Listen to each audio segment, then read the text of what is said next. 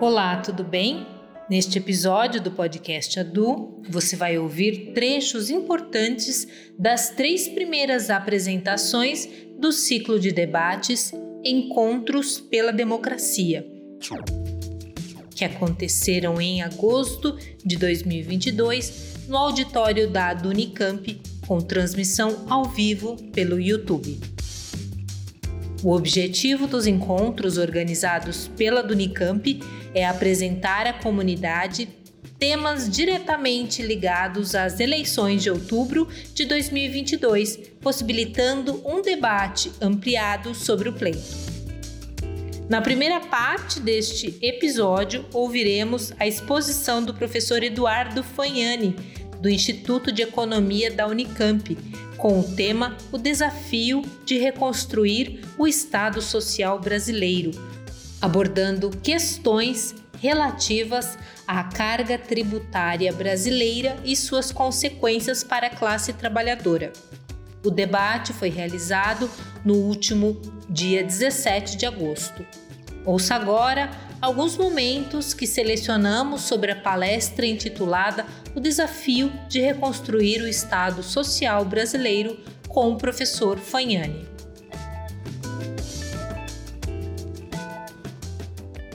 Então, quando a gente analisa 1990 ou 1988 até hoje, né, nós vamos ver várias tentativas de fazer retroceder os direitos sociais recém-conquistados em 88.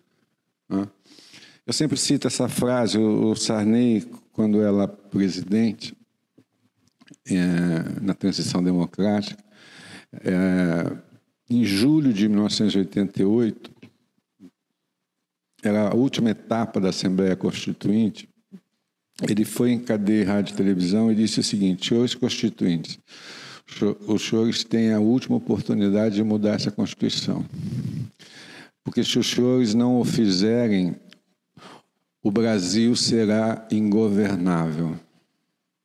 A tese do país ingovernável com os direitos sociais. Né?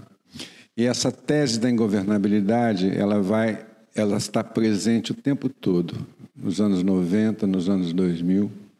A aposentadoria integral no Brasil acabou. Não tem mais aposentadoria integral. Por quê? Porque o, o, a reforma do Bolsonaro fez o que o Fernando Henrique queria fazer. Para você ter aposentadoria integral, você tem que ter 65 anos, 65 anos de idade e 35 anos de contribuição.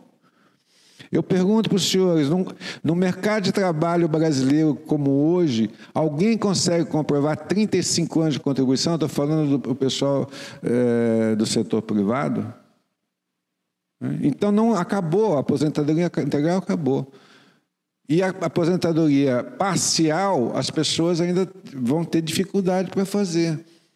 Tá certo? Porque exige 15 anos para a mulher e 20 anos de contribuição para os homens. Né? Quer dizer, o que nós dissemos na reforma, na reforma previdenciária do Temer e do Bolsonaro? Né? Dois erros fundamentais. O primeiro, você está implantando no Brasil é, regras semelhantes ou até superiores às regras praticadas em países desenvolvidos. Em vários países desenvolvidos não se exige 35 anos de contribuição.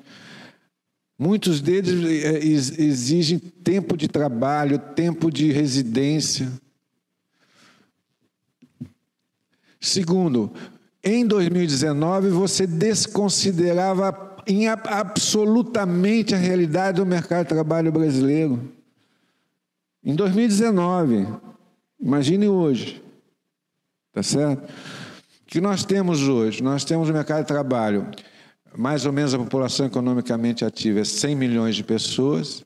Desses 100 milhões de pessoas, hoje 10% estão desempregados, 10 milhões de desempregados, mais uns 4 são desalentados, né?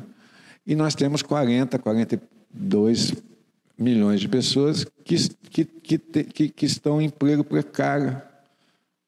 Né? Precário. Então, nós temos de 100 milhões de pessoas, nós temos é, quase 60 milhões tá certo? Que não trabalha porque está desempregado ou está empregado é, em, em, em, ocupações é, precárias, né? subocupação e coisas desse tipo. Né? São 60 milhões de pessoas que não contribuem para a Previdência e que não vão conseguir se aposentar por as regras atuais. É simples assim. Tá certo? Eu sempre digo o seguinte: hoje no Brasil, por conta da Constituição de 88, você tem 80% dos idosos brasileiros tem como fonte de renda ao menos a Previdência Social. 80%. Tá certo? Você não vê velho pedindo esmola na rua, é muito raro você ver um velho pedindo esmola na rua, tá certo? Mas daqui a 5, 10, 15, 20 anos nós vamos ver uma horda de velhos pedindo esmola na rua, porque as pessoas não vão conseguir se aposentar. Que, que nós tínhamos? Nós tínhamos o programa Bolsa Família. O programa Bolsa Família é uma referência mundial em políticas de combate a pobreza e a fome. É uma referência mundial. Até Nova York copiou. Tá certo? O que, que eles fizeram? Acabaram o programa Bolsa Família.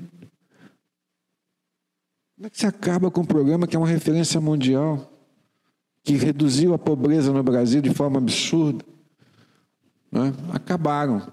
Criaram um auxílio, auxílio emergencial que vai até dezembro e eleitoreiro. Tá certo? Que dá para uma, uma, uma mãe que tem um filho e uma mãe que tem sete filhos o mesmo, o mesmo salário, a mesma, a mesma quantia financeira. É, como é que eu vejo como reconstruir é, a proteção social brasileira? É, necessariamente nós temos que ter um outro governo. Tá certo? Porque, é, para mim, assim, a, a, a, a, escolha em outubro de 2022 tá certo? é entre a civilização e a barbárie. É essa a discussão para mim, não tem outra discussão. Tá certo? Quem é a favor da barbárie vota no candidato, quem é a favor da civilização vota em outro. Tá certo? Porque se a barbárie ganhar, é, essas, essas destruições que estão em curso vão avançar em marcha forçada e vai ser terra arrasada. Eu estou falando da proteção social, podia falar de outros assuntos. Quer dizer, na vitória de, de, de, da civilização, nós temos, a, vai ser muito difícil, não vai ser fácil, mas nós temos a possibilidade de reconstruir, de refundar, tá certo? Várias dessas políticas que foram destruídas. É disso que nós estamos falando, é disso que se trata.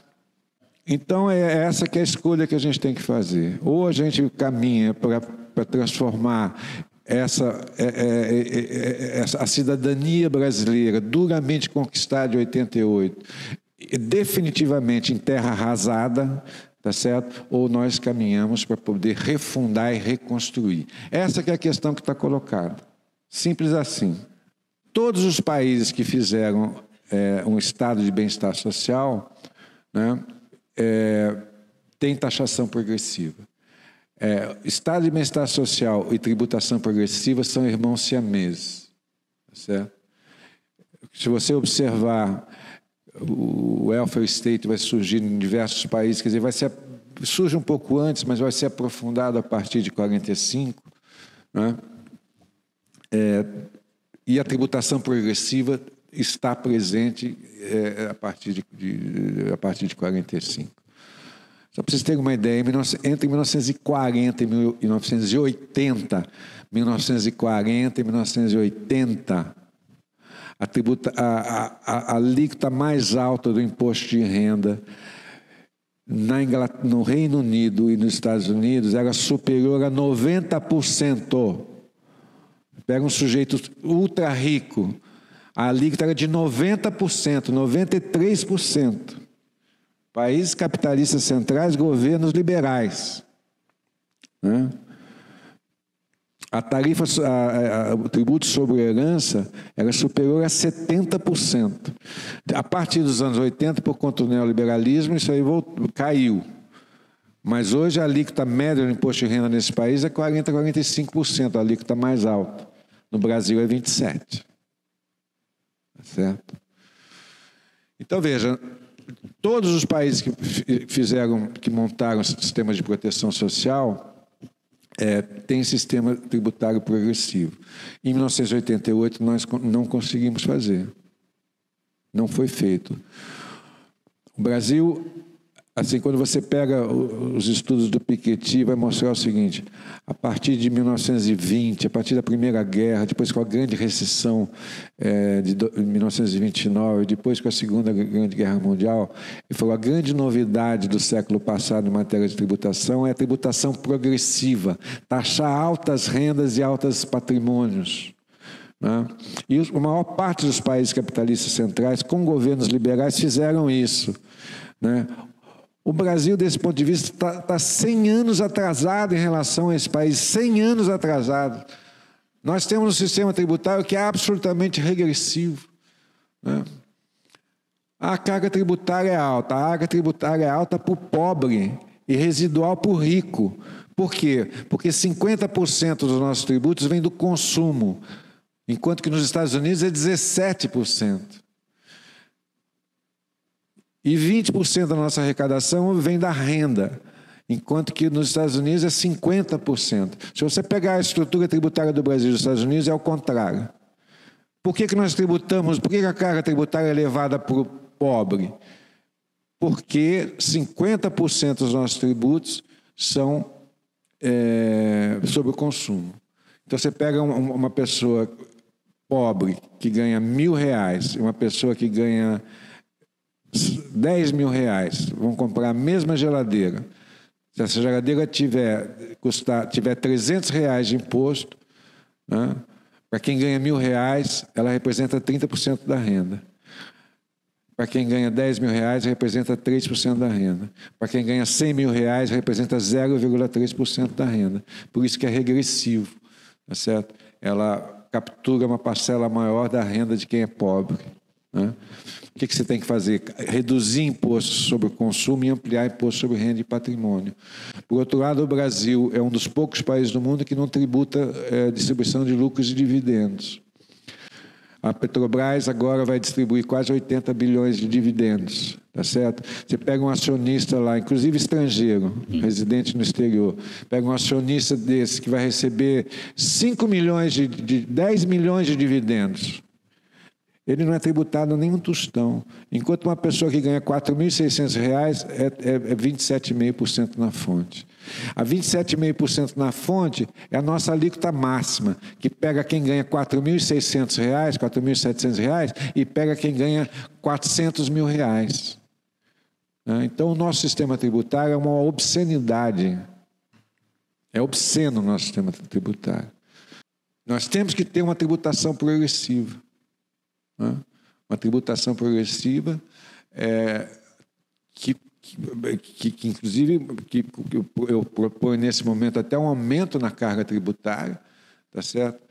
É, esse aumento na carga tributária é em cima de 600 mil pessoas. 600 mil pessoas em 200 milhões de pessoas. Para vocês terem uma ideia, uma pessoa que ganha mais de 300 mil reais por mês tem 70% da sua renda isenta de tributação, dados da Receita Federal.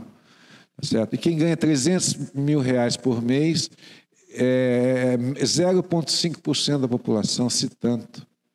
Tá certo? Então nós temos que taxar mais a, a, a renda, é, a renda mesmo, tá certo? E, é, e, e riqueza. Por exemplo, imposto sobre grandes fortunas. Imposto sobre grandes fortunas, pelos nossos cálculos, é, nós propomos taxar quem tenha patrimônio líquido superior a 10 milhões de reais. Tá certo? Taxar quanto? De 10 milhões a 20 milhões, taxa meio por cento. De 20 milhões a 40, taxa 1%. De 40 a 80 milhões, taxa 1,5%. Tá certo? Quantas pessoas têm patrimônio líquido superior a 10 milhões de reais no Brasil? 59 mil. 59 mil. Tá certo? Quanto que dá de receita o imposto sobre grandes fortunas? 40 bi. Quanto custava o Bolsa Família antes de ser extinto? 30 bi. Tá certo? Então, se você tiver um imposto sobre grande fortuna, é possível duplicar o Bolsa Família, Tá certo? Bolsa Família beneficiava cerca de é, 12 milhões de famílias, portanto, cerca de 30, 40 milhões de pessoas. Tá certo? Você pode duplicar o benefício para 40 milhões de pessoas né, com a contribuição de, de 59 mil pessoas. Nosso sistema de proteção social ele favorece muito o trabalhador do mercado formal. Isso tem uma lógica, porque ele foi pensado na década de 70. Mais da quase a metade dos trabalhadores, é, dos trabalhadores brasileiros é, tem trabalho precário, que, portanto, não, não é trabalho formal. Né? Portanto, não vai ter direito, não tem direito a seguro-desemprego, não tem direito, não vai, não vai conseguir se aposentar, etc, etc. Né? Então, o outro desafio que nós temos que pensar é como é que você pensa no sistema, é, no sistema de proteção social, é? numa realidade em que quase metade da população brasileira, dos trabalhadores brasileiros, é, estão empregados no trabalho informal e precário, sem vínculo. É, né?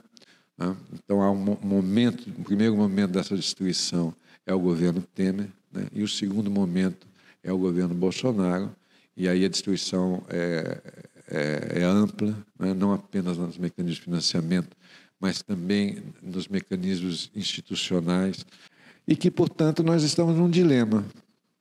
Né? A continuidade desse governo é transformar esse processo de destruição em terra arrasada. Mais quatro anos disso aí, eu acho que não sei, não sei nem como é que você reconstrói. Eu não sei. Que é terra arrasada. Né? é o governo da barbárie ou o governo da civilização. Tá certo? Hoje o tema da democracia é um tema importante, mas é o tema da civilização. Tá certo? Nesse contexto, será possível recomeçar um difícil processo de refundação e reconstrução de direitos fundamentais é, básicos. Né? No segundo debate, realizado em 18 de agosto, tivemos as análises da professora Andréa Galvão, do Instituto de Filosofia e Ciências Humanas da Unicamp, e do professor José Dari Krain, do Instituto de Economia da Unicamp, sobre o tema O sindicalismo na resistência democrática. São importantes considerações sobre as mudanças no mundo do trabalho e suas consequências no movimento sindical. Lembrando que você pode acompanhar a íntegra desta mesa no canal oficial da Dunicamp no YouTube. Ouça agora trechos do debate sobre sindicalismo na resistência democrática com os professores Andréa Galvão e José Dari Krain. Mas é, eu acho que, embora a gente reconheça, né, tenha facilidade de reconhecer esse papel do sindicalismo, a gente é, talvez tenha mais dificuldade de entender as dificuldades de mobilização do movimento sindical em torno de pautas políticas. Né? E nós vimos isso ao longo dos governos do PT, mas especialmente no processo de crise política que levou ao impeachment da presidenta Dilma Rousseff. Né? É, foram várias as manifestações convocadas, especialmente em 2015, 2016, né? mas ali a gente viu o protagonismo de outros movimentos sociais e não dos sindicatos. Né? Apontar que os sindicatos no Brasil eles têm um, um papel muito importante no plano que a gente poderia dizer econômico corporativo, porque é um sindicalismo bastante grevista, bastante atuante nos processos de negociação coletiva, né, que realiza muita negociação, que faz muito acordo, que, é, a depender do contexto né, político e econômico, consegue, inclusive, fazer é, acordos muito importantes com reajustes né, salariais significativos, reajustes que expressam ganhos reais de salário, né, é, reajustes superiores à, à inflação mas tem dificuldade, né, a não ser também em alguns contextos, a gente viu isso nos anos 80, com várias greves gerais, é, a partir dos anos 90 a gente vê uma dificuldade de levar pessoas para a rua. Né? Então, no caso do, do impeachment, da crise do impeachment, a gente viu a constituição de duas grandes frentes é, em defesa da democracia e dos direitos. Né? A Frente Brasil Popular e a Frente Povo Sem Medo, que são frentes integradas pelas centrais sindicais. As grandes centrais sindicais, a CUT a CTB, fazem parte das duas frentes, a Intersindical faz parte né, da Frente Povo Sem Medo, mas ali a gente viu que o protagonismo nessas manifestações foi do movimento né, é, de luta pela terra e de luta por moradia. Foi do MST, foi do MTST, foi do movimento das mulheres. Então, movimento, movimentos esses, né, que embora sejam compostos por trabalhadores e por trabalhadoras, não se definem como movimentos, né, que têm é, o vínculo com o trabalho como seu principal elemento de, de articulação. Então, é, eu diria que o sindicalismo ele está fragilizado, apesar de ter mostrado a sua importância, né, tanto no processo aí de resistência é, ao impeachment, que a gente pode definir como golpe parlamentar, mas e tam, também durante é, esse governo, né, é, é, no qual nos encontramos, o governo Bolsonaro, é, ele também tem manifestado né, a sua importância, a sua resistência, inclusive a partir da constituição de um fórum né, é, que envolve todas as centrais sindicais e que procura unificar, do ponto de vista político, um, posicionamento comum aos sindicatos, às centrais sindicais, para que possa fazer essa resistência, inclusive para poder apresentar como alternativa política agora do, no processo eleitoral. É que a Constituição de 88 ela não foi incorporada pela massa dos trabalhadores e trabalhadoras, né? me parece que há uma defasagem entre a cúpula do movimento sindical e a, e a base. É, essas reivindicações políticas elas não foram construídas efetivamente junto à base. E o que a gente observa é uma defesa muito mais discursiva né, do que é, fundamentada no plano dos direitos. Né? É, e por que, que eu falo isso? Porque é, as, as, pessoas, de modo geral, né, falam que são a favor de direitos. Né? É, assumem esse discurso em defesa de direitos. Mas é, a gente não está, quando fala de forma genérica, né, em defesa de direitos, a gente não está especificando que tipo de direito. Se são direitos universais, se são direitos fragmentados e pontuais, se são direitos específicos para algumas categorias. Né? Então, tem uma dificuldade aqui em definir o conteúdo desse direito né, e quem garante esse direito. Afinal de contas, é o Estado, é o patronato, né, é a negociação com a empresa que vai garantir o direito, é o Estado como promotor de direitos universais, de direitos de cidadania. Né? E me parece que há também uma dificuldade em reconhecer o papel do Estado enquanto garantidor de direitos.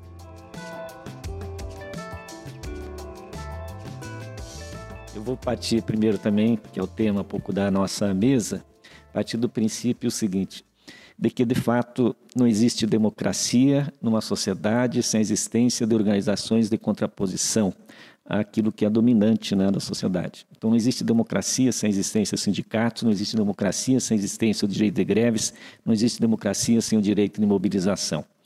Eu e o André acabamos de fazer um estudo de 27 casos sindicais e uma das conclusões que nós chegamos que faz muita diferença ter sindicatos organizados nas localidades, né, em relação ao que não tem não só faz diferença do ponto de vista da garantia de melhores condições de vida para quem o sindicato representa, mas também de funcionamento de contrapesos nesses, nesses espaços locais de poder, no sentido de implementação de políticas públicas que são mais favoráveis ao conjunto da população. Né? Eu lembro, por exemplo, nesse estudo, sobre alguns sindicatos rurais, como no poder local eles têm bastante interferência e fazem contraposição uh, existente. Então, ou seja, não dá para imaginar uma sociedade democrática sem a existência de organizações coletivas de representação dos trabalhadores, trabalhadores nas suas diferentes configurações que nós temos hoje. Então, acho que essa questão, o primeiro elemento que queria chamar a atenção. O segundo elemento que queria chamar a atenção, aqui ainda como pressuposto introdutório, é que eu acho que talvez o sindicalismo brasileiro nunca tenha vivido um momento tão difícil como está vivendo nos dias atuais. Né? Aqui. Porque mesmo é verdade que nós tivemos a ditadura militar, todo o processo de repressão, sufocamento, de sufoco, mas foi, foram emergindo durante a ditadura militar uma série de organizações coletivas alternativas que depois deram bases para aquilo que nós vamos conhecer do chamado novo sindicalismo a partir dos anos 70, 80 e que tiveram grande força política na sociedade brasileira, como a Andrea já recuperou aqui na fala dela.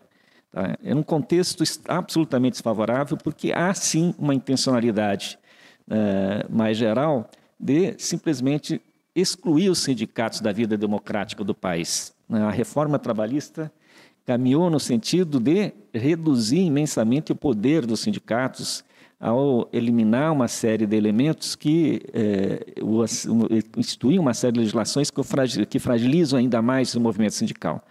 Vou citar um exemplo, por, só um exemplo. Quando você é, é, tira o direito da ultratividade das cláusulas, você coloca um poder de pressão sobre os sindicatos muito grande, né? Ou seja, o que, que é? Que os acordos coletivos deixam de aqueles direitos constantes nesses acordos coletivos, instrumentos coletivos, negociação, na convenção coletiva, deixam de existir a partir do momento que aquele acordo perde validade. Né? É, você buscou fazer com que o sindicato não tivesse interferência nenhuma na fiscalização do trabalho ao tirar as homologações dentro das entidades, dentro das entidades sindicais, excluir os sindicatos disso e permitir que isso fosse feito, resolvido, é, resolvido de forma privada. É, ao você tentar sufocar financeiramente os sindicatos, é, não só eliminando o imposto da contribuição sindical compulsória, que nós sempre fomos defensores, mas também não permitindo que o sindicato arrecadasse de quem fosse beneficiado do acordo coletivo, né, que só pudesse descontar alguma coisa a partir das pessoas que eram sindicalizadas. Tá? Então, você buscou sufocar os sindicatos, criar regras aí que limitavam o poder dos sindicatos. Até tentaram se criar na reforma uma alternativa de organização paralela que concorresse com os sindicatos, que eram as comissões de empregados, mas ah, isso não pegou. Eu acho que o movimento sindical está no momento numa encruzilhada. Tem um contexto que é conjuntural, por isso que acho que boa parte do movimento sindical está engajado no processo eleitoral, entende que o resultado da eleição de 22 é fundamental para abrir uma nova perspectiva para o jogo político, né, para essa questão do trabalho, a questão de direitos, poderem de novo ser discutida na sociedade. Por isso, o engajamento né, bastante intenso, pelo menos da cúpula das centrais sindicais, com as candidaturas de oposição ao atual governo, apesar que ainda no sindicalismo tem grupos bolsonaristas, né, a gente tem que ter consciência disso, por incrível que pareça. Né. Aqui, é, apesar então, desse, do jogo eleitoral, dessa questão ser fundamental para você abrir alguma perspectiva para o futuro, acho que isso está é, tá claro, acho que para todos nós. 2022 é bastante decisivo para pensar essa agenda que nós estamos querendo discutir de fortalecimento dos atores sociais. Tá? Então, por isso, acho que esse engajamento é muito forte. Mas acho que tem uma outra questão que queria chamar a atenção, que acho que o movimento sindical vive no momento de uma encruzilhada mais estrutural é, mais estrutural. O que, que chama de uma, uma, uma encruzilhada mais estrutural? É, é, eu acho que o sindicalismo ele vai se modificando com o tempo, conforme for, vai se alterando as, a produção de bens e serviços e a organização do mundo do trabalho. No século XIX, se prevaleciam sindicatos, você tinha muitas múltiplas formas de organização, os sindicatos gerais, as centrais sindicais foram criadas, quase todas europeias, por exemplo, no final do século XIX, mas você tinha como sindicalismo predominante os sindicatos chamados de ofício, que representavam somente os trabalhadores qualificados. No século XX, vai prevalecer, depois da segunda revolução industrial, um sindicato mais organizado por setor de atividade econômica, Uh, aqui, que são as chamadas grandes categorias, no caso brasileiro, definidas, metalúrgicos, químicos, eletricitários, profissionais, professores da educação, ou né, aqui no nosso caso aqui somos professores e servidores, estamos, temos duas organizações sindicais distintas, que é uma particularidade mais brasileira nossa. Outra questão fundamental para nós, eu acho, é que eu acho que esse é o grande desafio do movimento trabalhista brasileiro hoje, é, para além, vamos chamar, do processo eleitoral. Eu tenho falado já em alguns fóruns, talvez alguns já me viram falar isso. É, qual é o grande desafio? Como é que constrói uma agenda em torno do trabalho? A pandemia vis deu visibilidade ao trabalho, mostrou a centralidade do trabalho para resolver os problemas sociais. É verdade que ele não resolve todas as questões sociais. Tem outros movimentos sociais que são extremamente importantes, que levantam demandas, reivindicações que precisam ser incorporadas. Mas muito dificilmente vamos resolver os outros problemas sociais se a gente não enfrentar os problemas oriundos do mundo do trabalho. Com esse mundo do trabalho que nós temos hoje, Acho que a perspectiva do trabalho de uma sociedade de direitos ela é extremamente complicada de ser viabilizada, concretizada. Uh, então, qual é a questão que eu acho que é fundamental que o movimento sindical, o movimento trabalhista mais geral tem colocado hoje? Qual é uma agenda capaz de mobilizar a sociedade para enfrentar os problemas estruturais do mundo do trabalho, uh, que vão para além das corporações? E começo como um grande problema estrutural da sociedade é a questão do emprego ou das oportunidades de ocupação, vamos ser mais generosos, um pouco mais amplamente, das possibilidades de ocupação que, vão, que precisam ser criadas na sociedade. Se a gente fizer um cálculo bem é, baixo, aqui, se a gente somar as pessoas é, subutilizadas, ou seja, que estão procurando trabalho, ou que estão querendo trabalhar, né? não vou definir o conceito, mas que estão querendo trabalhar, com as pessoas por conta própria, que 80% são é, estratégia de sobrevivência, mais os assalariados que sem carteira de trabalho, que não tem direito, nós vamos chegar a um número próximo de 70 milhões de pessoas brasileiras. Então, esse é o, é o desafio para ser enfrentado. Como é que enfrenta esse problema? Porque se a gente não conseguir criar uma situação em que essa, esse problema seja revertido, é, dificilmente a correlação de forças vai se alterar nesse contexto. É, num contexto de muita gente disponível para trabalhar e muita gente trabalhando em situações extremamente precárias e estratégias de sobrevivência. Então, acho que esse é um tema central que, que nós temos que enfrentar. É, e aí, na nossa compreensão, pensar um projeto de desenvolvimento econômico, pensar, é, é, obviamente, tem que ter economia para sustentar isso, é fundamental, pensar estratégias dentro desse projeto econômico que seja capaz de criar uma série de ocupações é fundamental. Né? Eu até, para pegar um pequeno exemplo, na pandemia mostrou uma certa defasagem, mostrou não, pós-pandemia, né, há uma defasagem educacional forte numa população, principalmente da população mais pobre, que teve, teve eh, dificuldade de acesso aos meios eletrônicos para poder assistir às escolas. Por que, que você não pensa em criar na sociedade né, é, colocar tantos jovens que estão sendo formados nas nossas universidades, que não estão encontrando emprego na sua área, botar eles para dentro das escolas e ter formas de estímulos, né, não só na alfabetização, na matemática, mas criar grupos próprios na, na artes, nas ciências, na, na, na cultura, na literatura. Né, botar a gente para dentro das escolas. Então, pensar um projeto de desenvolvimento que dê sustentação para isso, que seja socialmente, é, socialmente também é, sustentável, do ponto de vista de atender as necessidades do conjunto da população, mas também ambientalmente sustentável no sentido da preservação do meio ambiente. Mesmo que você garanta um certo crescimento da economia, ele vai ser insuficiente para enfrentar esse problema tão estrutural do ponto de vista do mercado de trabalho. Então, para enfrentar esse problema estrutural, nós vamos ter que ter capacidade de defender que o Estado tenha uma função de criação de ocupações que sejam socialmente relevantes, uh, que sejam socialmente relevantes para atender a necessidade das pessoas, ou que sejam uh, ecologicamente também uh, importantes no sentido de reverter né, o processo de destruição da natureza. Ou seja, tem que ter uma função tem que ter uma função mais explícita de criação do pós-trabalho.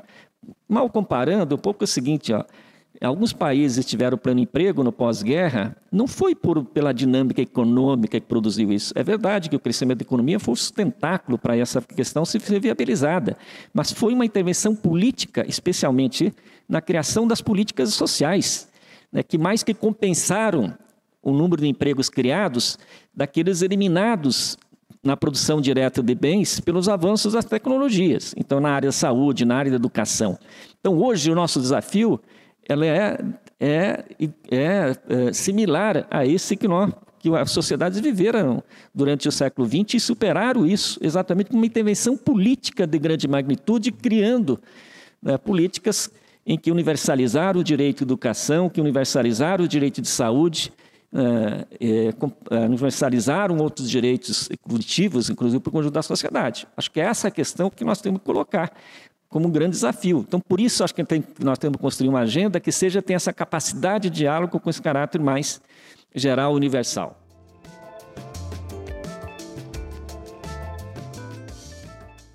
E para finalizar este episódio especial do podcast Adu, teremos trechos da palestra do professor Renato Dagnino, do Instituto de Geociências da Unicamp, pensando em como ajudar a reconstruir e transformar o Brasil e como a Unicamp pensa a Unicamp. O debate foi realizado no dia 25 de agosto. Dagnino traz uma reflexão sobre os desafios que trabalhadores e trabalhadoras do conhecimento têm pela frente diante da atual realidade socioeconômica do país. Na sequência, você irá ouvir trechos do debate com o professor Dagnino. Lembrando que você pode ouvir e assistir a íntegra dessa palestra diretamente no canal da Dunicamp no YouTube. É, a, a, Unicamp ela é, uma, é um arquipélago, né, onde nós temos ilhas habitadas por inexatos e por desumanos. Essas ilhas, elas uh, são ilhas. Né? E como não tem ponte, como a gente foi incapaz de construir pontes interdisciplinares até agora, e esse é um desafio fundamental, nós seguimos não conversando. E pior, alimentando preconceitos. E isso é algo que só pode ser uh, relevado, só pode ser transformado na medida em que se politize. O contexto, o, o cenário, o futuro que nós queremos construir tem necessidades fundamentais, coletivas, que devem ser satisfeitas. E elas trazem embutidas desafios, demandas tecnocientíficas. O que nós podemos fazer, o que nós devemos fazer é nos concentrar nessas demandas. A variedade cognitiva, diversidade ideológica e étnica, intensidade na pesquisa e na pós-graduação, experiência em extensão, de nosso potencial técnico-científico é suficiente para atender a esse desafio? Mas a questão é saber como é que nós vamos fazer isso. Nós temos que ter uma estratégia para utilizar esse potencial, que hoje é subestimado, claramente subestimado no nosso país. Políticas públicas, estratégias de atores emergentes, ainda, pouca, ainda pouco intensivas em conhecimento técnico-científico, que nós podemos proporcionar, irão emergir, irão exigir alterações em nossas agendas de ensino, pesquisa e extensão e em nossos arranjos institucionais. Em outras palavras, nós temos que nos preparar para o tsunami que vai vir. Vão existir demandas por satisfação de necessidades materiais que trazem, eh, perdão, eh, vão, vão eh, passar a estar na agenda política. Necessidades materiais coletivas que trazem embutidas demandas tecnocientíficas que nós temos que nos preparar para atender. Preparar como? Mudando as nossas agendas de ensino, pesquisa e extensão, e eu vou aprofundar essa questão, e também nos nossos arranjos institucionais, porque eles não estão preparados para atender esse tsunami. Essa tarefa está em curso. Tem vários colegas fazendo isso tem um número crescente de pessoas insatisfeitas com aquilo que nós fazemos na universidade.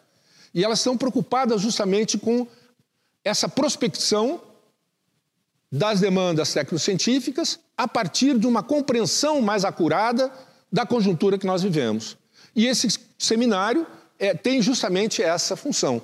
O que, que, eu acho que é importante a gente ressaltar é, para explicitar aquilo que nós podemos fazer? Eh, eu vou falar no âmbito nacional e no âmbito mundial ou no âmbito global. No âmbito nacional, eu acho que está todo mundo sabendo é, o que está acontecendo no nosso país, é, em termos econômicos, sociais, é, que são as questões fundamentais que eu acho que nós temos que privilegiar, num primeiro momento, pelo menos, nesse diagnóstico. Nós somos, temos uma população, nós somos 210 milhões, nós temos uma população em idade ativa, ou seja, a nossa capacidade de trabalho, a nossa força de trabalho é de 180 milhões de pessoas. Desses 180, 30 têm emprego formal. 30 está empregado nas empresas privadas. 10 trabalham no serviço público. 180 menos 40 dá 140. Aí eu tenho que tirar uma série de outros, né? os empresários, os comerciantes, os estudantes, as donas de casa, etc, etc, e vão sobrar 80 milhões de brasileiros e brasileiras que nunca tiveram e nunca terão emprego. Essa é uma questão fundamental que nós temos que pensar sobre ela. inclusive para evitar aquilo que nós estamos vivendo hoje. Quer dizer, por que, que tem tanta gente com fome? Por que, que tem tanta gente desesperada? Porque há 20 anos atrás, e essa é uma autocrítica que precisa ser feita, nós não alavancamos a economia solidária, nós não alavancamos é, é, arranjos econômico-produtivos que pudessem autonomizar essa classe subalterna, esses excedentes, é, para que eles pudessem, é, digamos, é, construir as suas oportunidades de trabalho e renda. Ou seja, mostrar que no mundo inteiro se fala em economia circular, economia sustentável, economia não sei o quê, economia não sei o quê. Não é verdade? Aqui no Brasil a gente chama de, a gente chama de economia solidária. Podia chamar de outras coisas, mas o que eu quero chamar a atenção é de que isso está rolando no mundo inteiro. As cooperativas estão bombando no mundo inteiro, na Europa, etc. Então, por quê? Porque está tá claramente é, é, está evidente que esse padrão de produção não vai mudar pelas empresas. É, é necessário novos arranjos econômicos produtivos, e aí a economia solidária no Brasil aparece como uma fronteira de expansão fundamental. E é necessário uma tecnociência alternativa, uma tecnociência que permita que esses novos arranjos econômico-produtivos se, se consolidem, operem, inclusive compitam. O que nós temos é isso aí: deterioração programada, e todo mundo sabe, mas ninguém transforma isso em conteúdo de sala de aula. Ninguém transforma isso em conteúdo de reunião de departamento e assim por diante deterioração programada, obsolescência planejada, desempenho ilusório, consumismo exacerbado, degradação ambiental e agora a última novidade: adoecimento sistêmico. Como mudará o contexto socioeconômico e político? E agora eu passo já para a solucionática. Né? Até aqui foi a problemática, nós vamos pensar um pouquinho na solucionática. Como é que esse contexto vai mudar e como é que nós podemos participar desse carnaval uh, que representa a mudança de contexto.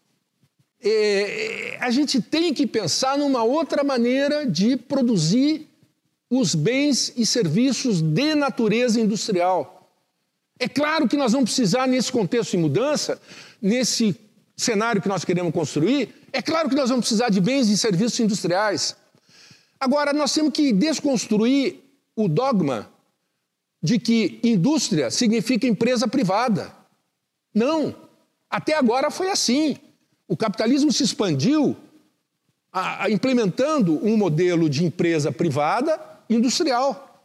Mas esse modelo não funciona na periferia. Se é que funciona no centro, a gente achava que funcionava, agora está vendo que não funciona lá também. Na periferia do sistema capitalista, ele não funciona.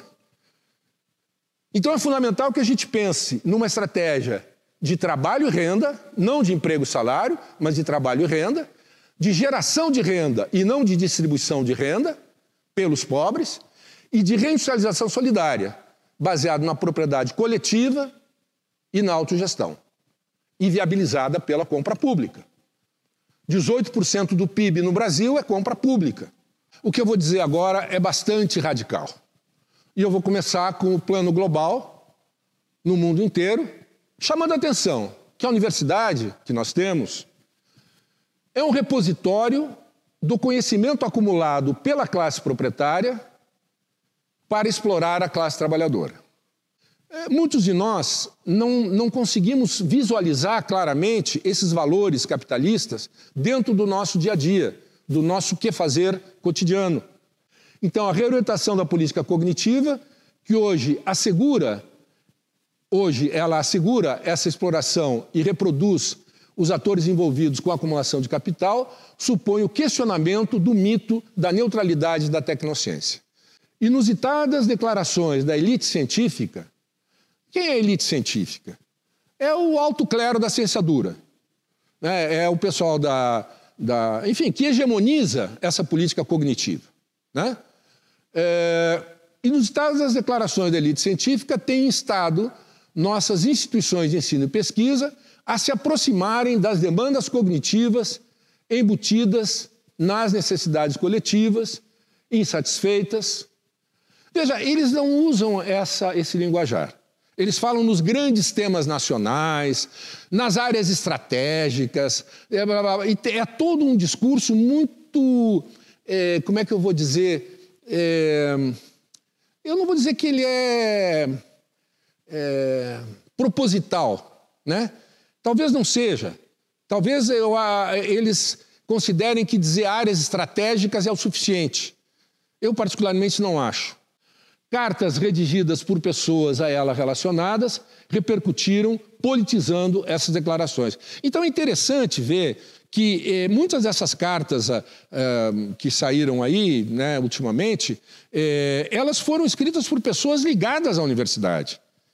Né? Então, isso está mostrando que a universidade está acordando, né? fruto, enfim, dessa situação que nós estamos vivendo.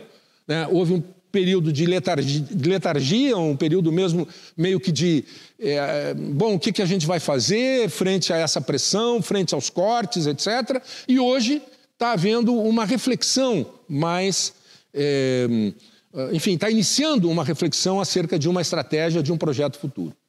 É, desde, que, desde quando se começou a falar, por exemplo, em política de ciência e tecnologia, nós estamos pensando que é possível fazer com que a empresa privada, aqui localizada, utilize aquilo que nós fazemos.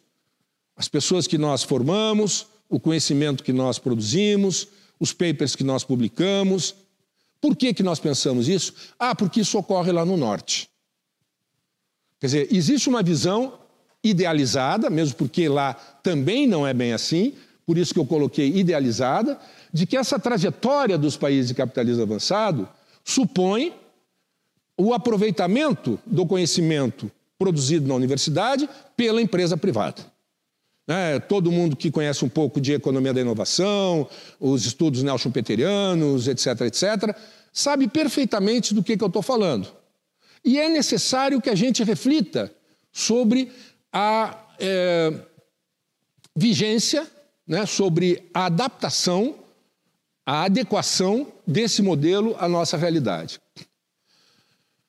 É, eu, não, eu, eu, gostaria mesmo de, de, aprofundar esse tema, porque ele me parece fundamental. Mas eu, eu, como o pessoal sempre me diz, olha, dá exemplo, dá exemplo, dá exemplo, eu vou então dar algum exemplo. Como regra, nossas empresas, para serem lucrativas, não precisam realizar pesquisa e desenvolvimento e contratar o pessoal que formamos. A nossa classe proprietária não está interessada naquilo que nós fazemos. E ela não contrata os nossos mestres e doutores porque não interessa. Eu vou dar um dado. De 2006 a 2008, quando a economia estava bombando, o que, que pensava a elite científica? Ah, agora os empresários vão contratar o pessoal que nós fazemos. Agora eles estão com mais dinheiro, agora eles vão entender essa, esse empresariado atrasado. Eu não conheço nenhum empresário atrasado, viu? pelo contrário. Né? Esse empresário atrasado. Bom, aí o que aconteceu? Nós formamos 30 mil mestres doutores por ano nesses três anos. Em ciência dura. Estou falando em engenharia, física, química, blá, blá, blá. 90 mil em três anos. Se fosse nos Estados Unidos, 50 mil iriam para a empresa fazer pesquisa. Porque é para isso que eles são formados. Quantos foram no Brasil? 68 pessoas. A universidade é, pública brasileira ela é um enclave. É, ela foi transplantada para cá, hum, para uma sociedade onde a classe proprietária, a classe capitalista, e nós estamos no capitalismo, não precisa da universidade pública. Veja, eu, eu digo isso com muito receio de ser mal entendido, mas eu acho que é um ponto que nós temos que procurar entender melhor. Nós temos que buscar uma outra parceria, que não é a classe proprietária. No meu entender, é a classe trabalhadora. No meu entender, é a reindustrialização solidária. No meu entender, é essa outra fronteira de, de desenvolvimento que se abre, inclusive para poder é, prolongar a nossa vida nesse planeta. Eu pergunto, como mobilizar o nosso potencial tecnocientífico para atender à mudança no contexto socioeconômico que queremos ajudar a construir? Esses seminários estão explicitando esse contexto social, econômico e político. E agora vem a nossa parte. O que, que a gente faz aí? Como é que a gente alavanca os pontos positivos desse contexto? Programas orientados por missão de elevada densidade tecnocientífica explicitarão originais e complexas demandas cognitivas embutidas de novo, etc, etc. O que, que eu estou dizendo? Eu estou dizendo que é muito provável que a partir do ano que vem, se tudo correr bem, e se os nossos companheiros e companheiras, que são as nossas lideranças políticas, tiverem juízo, eles vão querer resolver essas necessidades coletivas. E eu faço questão de chamar coletivas, porque não é só de pobre.